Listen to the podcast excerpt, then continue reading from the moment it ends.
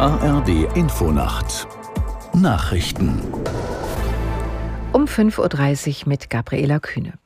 In der Affäre um ein antisemitisches Flugblatt zu Schulzeiten hat Bayerns Vizeregierungschef Aiwanger auf Fragen von Ministerpräsident Söder zu den Vorwürfen reagiert. Nach Angaben eines Sprechers der Freien Wähler wurden die schriftlichen Antworten des Vorsitzenden am Abend übermittelt. Aus der Nachrichtenredaktion Diane Batani. Die Staatskanzlei hat den Eingang bestätigt. Jetzt muss Söder über die weiteren Schritte entscheiden, ob er Wirtschaftsminister Aiwanger gut einen Monat vor der Landtagswahl entlässt oder nicht. Aiwanger hatte die Vorwürfe zurückgewiesen, als Jugendlicher an seiner damaligen Schule ein antisemitisches Flugblatt verfasst zu haben.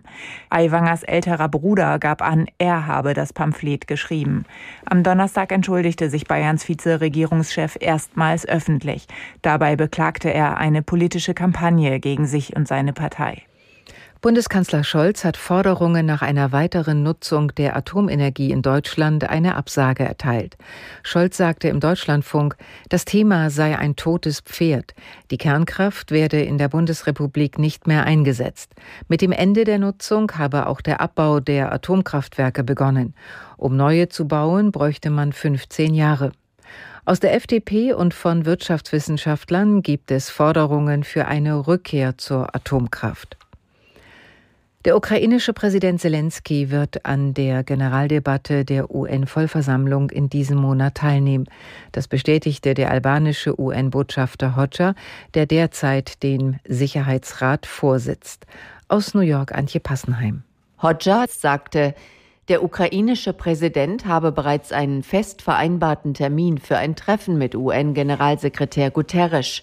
Zwar sei es nicht seine Aufgabe, Besuche anderer Staatsoberhäupter zu bestätigen, doch Zelensky sei zuletzt viel gereist. Angesichts des russischen Angriffskriegs gegen sein Land dürfte seine Teilnahme an dem größten diplomatischen Treffen der Welt große Aufmerksamkeit erregen.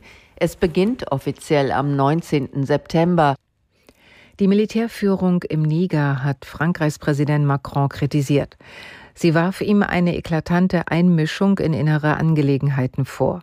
Ein Sprecher des Militärs erklärte im Staatsfernsehen, Macron bemühe sich unaufhörlich um eine Invasion im Niger. Er setze damit einen neokolonialistischen Einsatz gegen das nigrische Volk fort, das über sein Schicksal selbst bestimmen wolle. Im Niger hatte das Militär Ende Juli den demokratisch gewählten Präsidenten Basum gestürzt und die Macht im Land übernommen. Das Wetter in Deutschland.